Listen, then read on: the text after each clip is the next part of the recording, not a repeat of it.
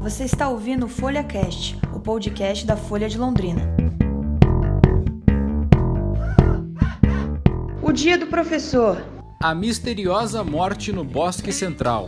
O Brasil na OCDE. Um novo protesto em Jataizinho. O Londrina Esporte Clube. Os londrinenses no Japão. E a agenda cultural. Esse é o Ponto da Semana e eu sou Isabela Fleischmann. E eu sou o Vitor Struck e juntos apresentamos trechos do que aconteceu de mais importante e o que pode continuar surtindo efeitos nos próximos dias.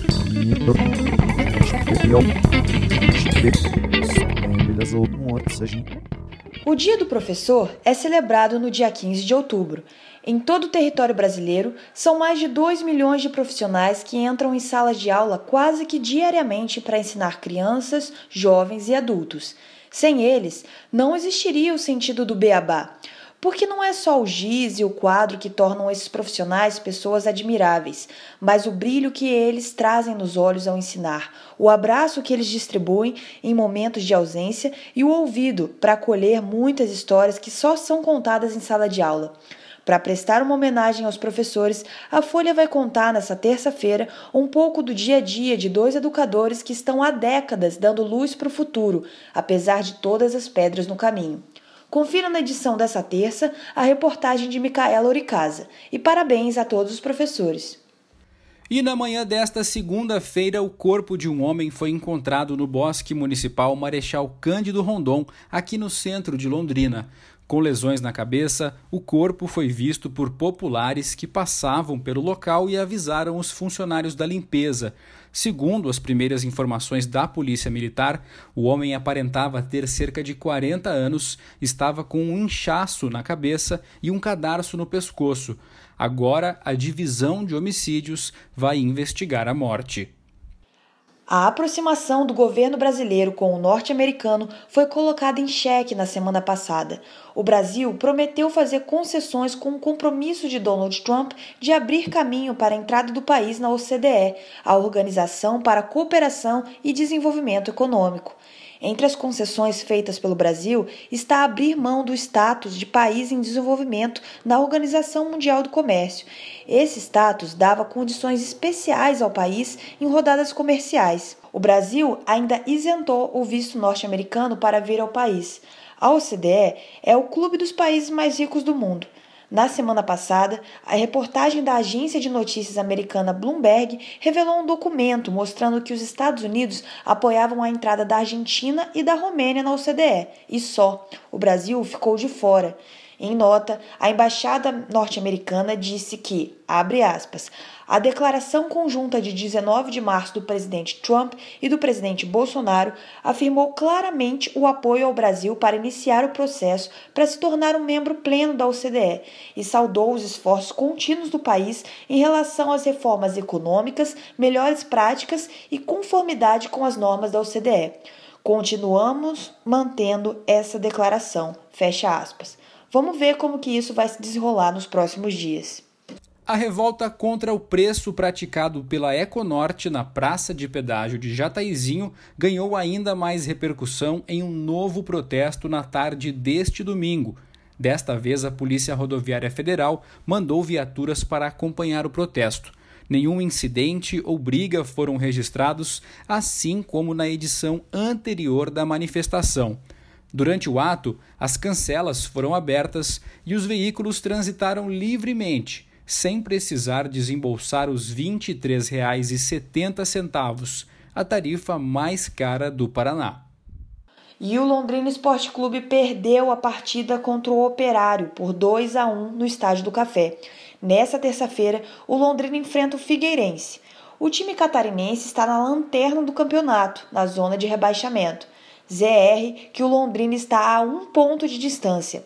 Para permanecer na Série B, o Tubarão tem que vencer cinco jogos. E para o fim do campeonato faltam 10 partidas. Então serão cinco jogos em casa e cinco fora. Uma situação complicada, já que o Londrina só venceu duas partidas nos últimos 10 jogos disputados. Uma foi contra o Coritiba em casa e contra o Cuiabá no Mato Grosso. E o gestor do leque, Sérgio Malucelli, dispensou três jogadores depois da última derrota. Os zagueiros Diogo Silva e Wallace Ascioli, além do lateral esquerdo Juninho, foram liberados. Em coletiva de imprensa, Malucelli disse ser o maior culpado pela campanha ruim do Tubarão por contratar jogadores que ele considerou, abre aspas, porcarias, fecha aspas. E a psicóloga Paula Cordeiro e a ginecologista Rebeca Gerhardt estiveram em Londrina no dia 5 e conversaram com a Folha sobre caminhos para melhorar a vida sexual de casais que estão juntos há bastante tempo. Abre aspas, converse. As pessoas estão só fazendo e não conversam sobre o que estão fazendo. Fecha aspas. É o que diz a Gerhardt.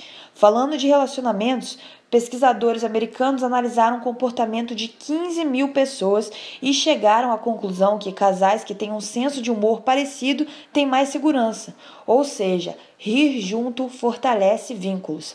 Ainda de acordo com o estudo da Universidade do Kansas, conduzido por Jeffrey Hall, doutor em estudos da comunicação por essa universidade, o humor negativo revela problemas no relacionamento, comportamento defensivo e distanciamento emocional. E a edição desta segunda-feira da Folha de Londrina mostra também a apreensão de londrinenses que moram no Japão, país atingido pelo tufão Agibis neste final de semana. O fenômeno ocasionou ventos de até 200 km por hora. Até agora, 31 pessoas morreram, 14 estão desaparecidas, 186 ficaram feridas em pelo menos 11 cidades do Japão o governo ordenou que 8 milhões de pessoas partissem de casa para abrigos, nesta que é a tempestade mais forte registrada no país nos últimos 60 anos. O repórter Pedro Moraes ouviu londrinenses que contaram mais detalhes sobre como estão sendo as buscas e também quais medidas de segurança estão sendo tomadas. Não existem superalimentos. Essa é a conclusão de uma pesquisa publicada no Folha Saúde dessa semana. As redes sociais, elas podem potencializar o mau uso de pesquisas sobre alimentos. Essas publicações que citam superalimentos da moda atrapalham estudos sérios. Esses superalimentos seriam capazes de transformar a dieta alimentar e condição física das pessoas em uma forma mágica. A nutricionista Eliana Giuntini, ouvida pela Folha, que atua no Centro de Pesquisa em Alimentos da USP, afirma que essa enxurrada de publicações surge porque as pessoas buscam soluções milagrosas. Se existisse um superalimento de fato, não ficaríamos doentes, teríamos o corpo magro e disposto, e isso na prática não existe. Os produtos na alimentação em geral têm uma, uma composição, na verdade, e não são feitos de um único componente ou bioativo. Eles se destacam por uma fonte ou outra, segundo a especialista. Você pode conferir essa reportagem completa na edição dessa segunda-feira. Isa, olha só que notícia boa. A ex-ginasta da seleção brasileira Laís Souza deu um show de superação e emocionou fãs e seguidores nas redes sociais ao postar neste domingo uma foto em pé. A atleta ficou tetraplégica após fraturar a terceira vértebra da coluna em um acidente com o esqui em 2014 e desde então vem surpreendendo os médicos em uma luta diária para recuperar os movimentos abaixo do pescoço. É isso aí, estamos torcendo pela Laís. E em cerimônia realizada nesse domingo, dia 13, no Vaticano, o Papa Francisco canonizou a primeira santa brasileira, Irmã Dulce. Durante a vida, Dulce abriu diálogo com diversos políticos para viabilizar projetos de assistência social. A freira baiana gostava de futebol e tocava sanfona. Agora, ela é a Santa Dulce dos pobres. Ela é a 37ª personalidade brasileira canonizada pela Igreja Católica. Uma comitiva de pelo menos 30 autoridades brasileiras acompanhou a cerimônia, que reuniu, segundo a guarda local, 50 mil pessoas. Além da religiosa, outros quatro viraram santos: um teólogo inglês, uma freira italiana, uma freira indiana e uma catequista suíça. Irmã Dulce morreu em 92. Enquanto isso, na fila de espera para a canonização está Madre Leônia Milito, religiosa que dedicou parte da vida à Londrina. Madre Leônia morreu em 1980 e o processo que pede a canonização dela começou em 2003. E o ditador sírio Bashar al-Assad ordenou que o exército vá ao norte da Síria para defender os curdos que lá vivem. Desde que o presidente dos Estados Unidos, Donald Trump, determinou a retirada das tropas americanas na região no dia 7, a Turquia invadiu o país e iniciou um massacre. Os curdos são um povo que não tem Estado. Eles estão espalhados pela Síria, pelo Iraque e pela Turquia e reivindicam a autonomia da região. O presidente da Turquia, Recep Tayyip Erdogan, acusa que o terrorismo causado no norte da Síria é feito pelos curdos. Sem os tradicionais aliados americanos, cerca de 2 milhões de curdos pediram aliança com a Síria. Dezenas de civis já morreram e a ONU afirma que 130 mil pessoas já deixaram suas casas desde que os ataques começaram no dia 9. A nossa dica da semana é para a programação de 40 anos do Bar Valentino. O querido Valeco, como é conhecido por muitos londrinenses e até artistas de outros países, está soprando as velhinhas. Quatro décadas de atividades realmente é uma marca incrível, invejável.